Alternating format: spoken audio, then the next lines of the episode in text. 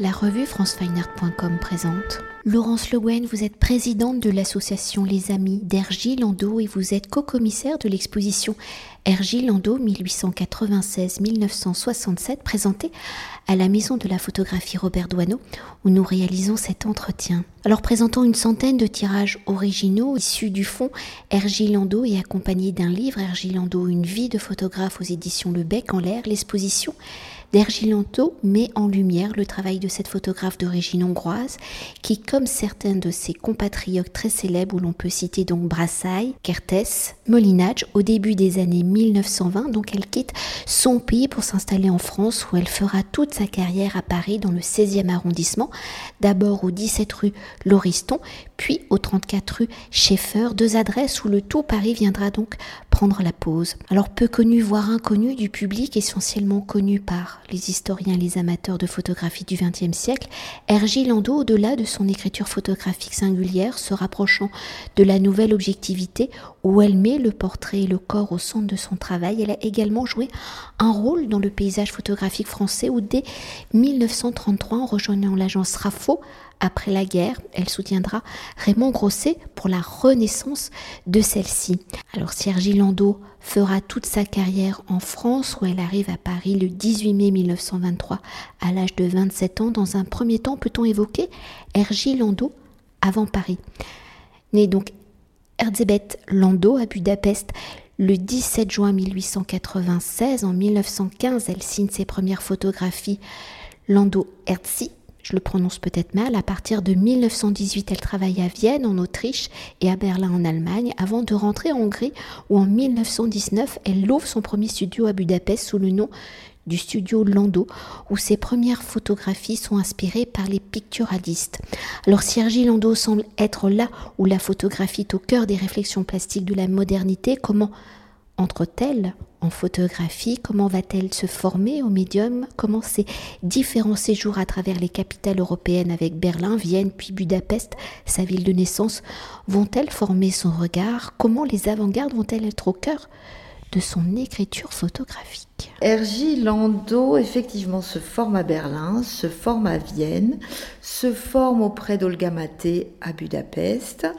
Et euh, tous ces grands maîtres de la photographie sont en train de révolutionner la photographie, euh, révolutionner les, portraits. On, se détache des portraits posés, on veut aller vers des portraits plus naturels.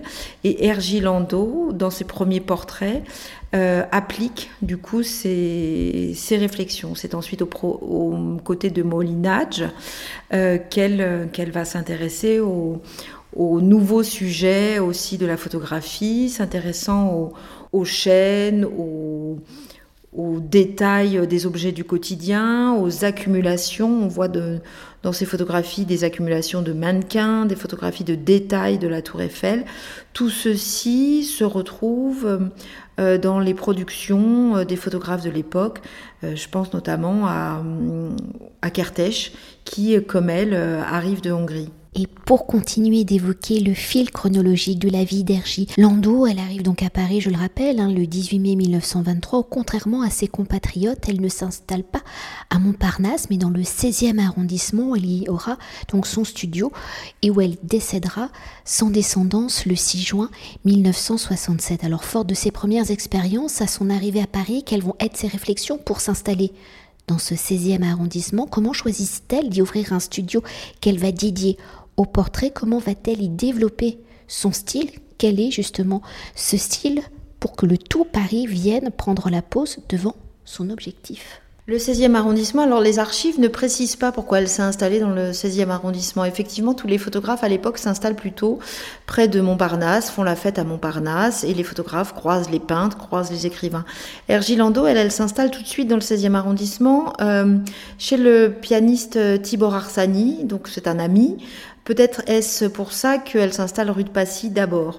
Et puis elle va y rester, mais les archives ne disent pas pourquoi le 16e plus qu'un autre arrondissement. Toute la diaspora hongroise va se prêter, va se presser chez elle. Effectivement, la bonne société parisienne vient se faire tirer le portrait chez elle, mais c'est une habituée des gens de lettres et des gens du métier du spectacle et des gens de la bonne société. Elle pratiquait déjà ce type de photos quand elle était à Budapest. Ces photos se vendaient déjà dans la presse hongroise. Elle va reprendre euh, ce, travail de portraitiste euh, des gens de la bonne société. Et la différence avec les autres photographes portraitiste, c'est que euh, ces photographies sont prises au naturel. Euh, ce ne sont plus des photos posées au visage fermé avec des accessoires. Là, on est dans, dans, des photographies plus souriantes qui mettent l'accent sur la lumière. Enfin, c'est un autre travail que ce qui, se faisait avant du côté du portrait. Pour continuer avec le style d'Hergy Landau ou ses débuts ou de ses débuts euh, picturalistes, hein, elle va se rapprocher vers la nouvelle objectivité, hein, suivre le fil de la modernité. Alors dans le cadre de ses recherches personnelles, comment place-t-elle le portrait et le corps au centre de son travail Comment les changements sociétaux, les transformations des modes de vie vont-ils être au cœur de ses réflexions photographiques Dans son écriture photographique, comment ces changements, ces transformations interviennent-elles dans son cadre? Interviennent-ils dans son cadre? Euh, Vous avez vu dans l'exposition, il y a de nombreuses photographies de nus et effectivement, rien de pas de référence littéraire, pas de référence euh, mythologique dans ces portraits de nus. Ce sont des femmes qui sont photographiées euh, au naturel, dans, dans, des décors champêtres ou chez des amis dans le jardin de Nora Dumas à Moisson notamment. Et euh, ce sont aussi des, relations d'amitié donc qui sont euh, au, cœur de son travail. Elle euh, tout un jeu sur les, cadrages, sur les compositions, sur la lumière, et elle veut magnifier les corps, ses courbes, et travailler avec la lumière. Est-ce qu'elle peut révéler des corps féminins? En ce qui concerne sa photographie d'enfant aussi, tout à l'heure on parlait du portrait. Le, portrait de, des enfants, euh, enfin les témoignages, ce dans la seule interview qu'elle a pu accorder, euh, c'est qu'elle veut obtenir la confiance des enfants. La confiance des enfants passe par le jeu, passe par euh, le racontage d'histoires. Et du coup, les enfants qu'elle va photographier, elle les photographie dans des moments de détente ou de, de rire ou même de bouderie, de pleurs. Mais il en est fini des portraits d'enfants euh, figés euh, qui ne savent pas sourire et qui, doivent montrer un visage d'enfant bien élevé. Elle cherche vraiment le naturel et euh, à mettre en valeur les, les, lumières et la plastique de ces modèles avec ce jeu de lumière et de cadrage. D'ailleurs, peut-être pour continuer sur le fil de l'enfance, hein, vous avez personnellement découvert le travail d'Hergé Landau à travers un livre dédié aux enfants. Il y a effectivement dans le parcours de Dergy des collaborations euh, avec des écrivains. Il y a eu deux ouvrages, un livre euh, réalisé en collaboration avec Maurice Genevoix, donc Le Petit Chat, euh, mais surtout, l'ouvrage qui, a été au démarrage de cette recherche, c'est Harold Damba, le petit mongol, qui raconte les aventures d'un petit mongol et de sa famille dans les steppes, dans les steppes asiatiques. Et ce livre a été réalisé après le voyage d'Hergy Landau en 1954, quand elle est invitée avec la première délégation française à aller célébrer les cinq ans de la République maoïste, euh, au retour de ce voyage, elle réalise deux livres pour adultes. Aujourd'hui, La Chine est Chine ouverte, signé euh, du, euh, de l'écrivain Pierre Gascard, et ce livre pour enfants aussi qui va paraître chez Kalman Levy. Donc deux ouvrages pour enfants seulement mais produit dans une période où le livre photographique est en pleine explosion, où les collaborations euh, photographes-écrivains sont en pleine explosion. Donc voilà, c'était vraiment le démarrage de cette, euh, de cette recherche autour d'Ergilando. Et pour poursuivre et pour euh, évoquer une autre dimension du travail photographique d'Ergilando, donc c'est la dimension du reportage, hein, on l'a déjà évoqué, où j'ai déjà indiqué d'ailleurs son implication avec l'agence RAFO qu'elle intègre dès 1933. Alors entre son activité de portraitiste avec son studio dans le 16e, quels sont les sujets photographiés par Hergy Landau? Comment Paris est-elle au cœur de son approche extérieure? Comment la ville, le paysage y interviennent-ils? Alors effectivement, Hergy, elle quitte régulièrement son studio. Elle ne se contente pas de, cette activité, on va dire, alimentaire de portraitiste. Il lui arrive de nombreuses fois au cours de sa carrière euh, d'aller d'aller photographier le monde rural, d'aller photographier le monde industriel, euh, d'aller photographier euh, les Parisiens en vacances euh, au moment des congés payés.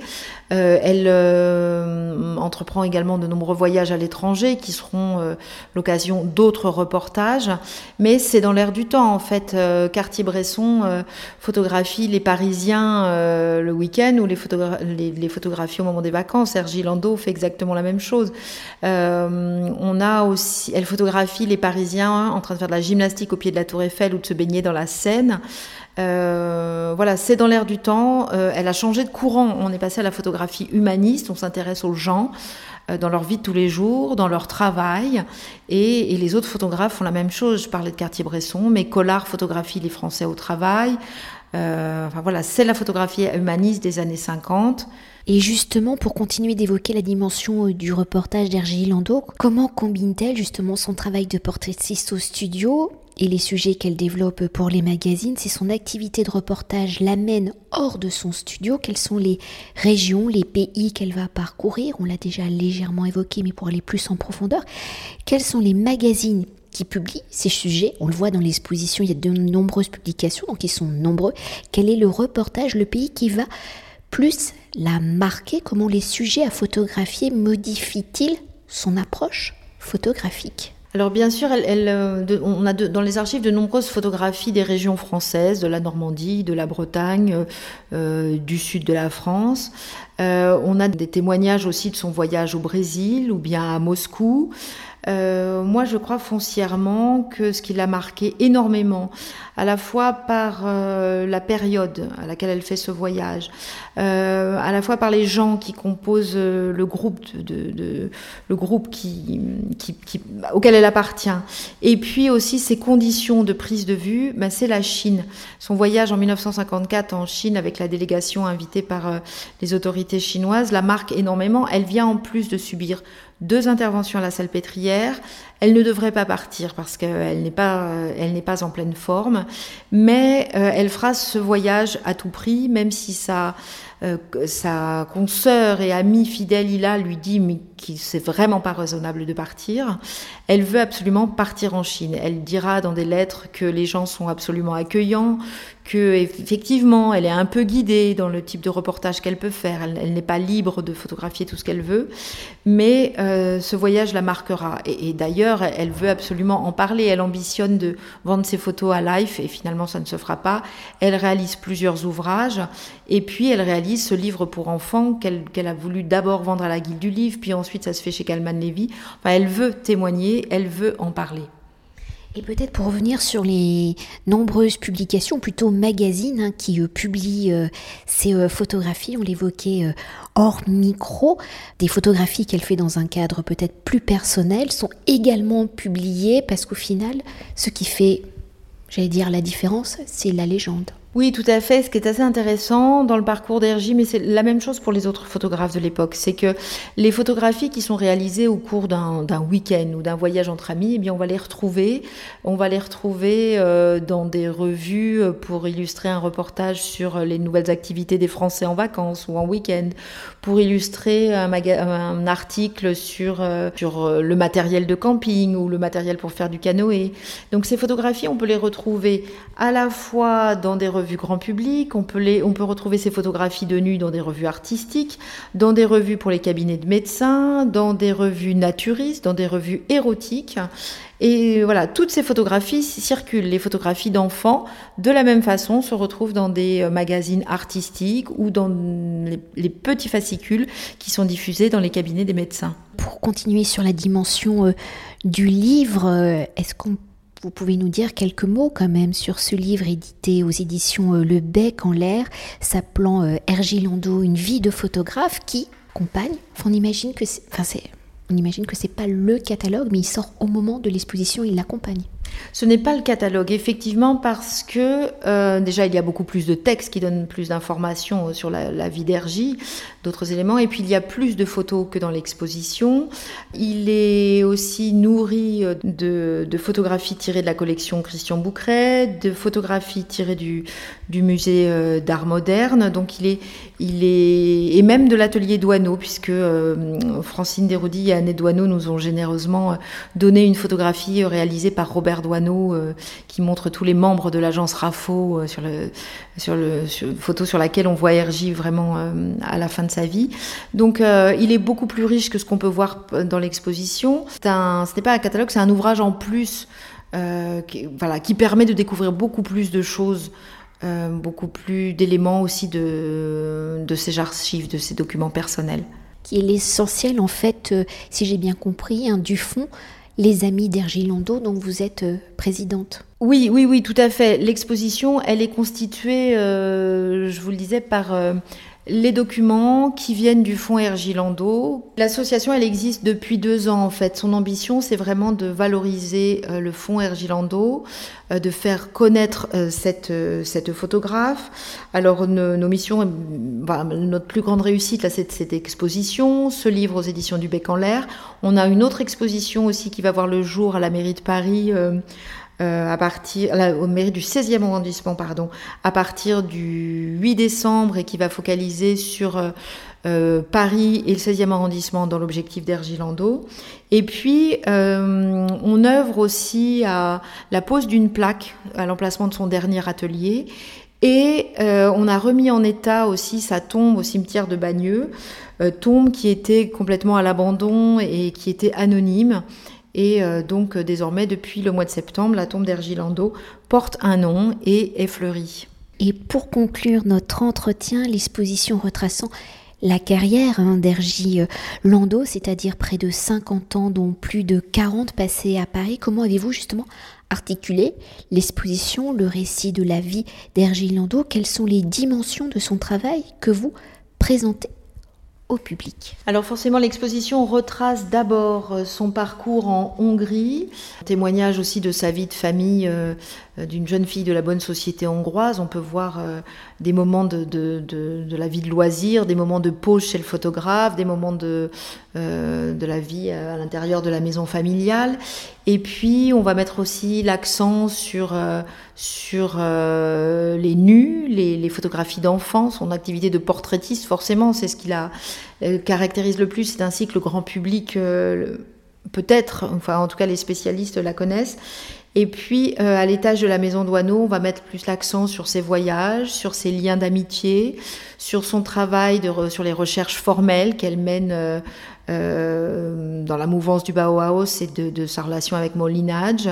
Euh, son travail de production, enfin de, publication, que ce soit les livres, les revues. Enfin, on essaye de balayer tous les aspects de, de son œuvre et tous les aspects de sa vie.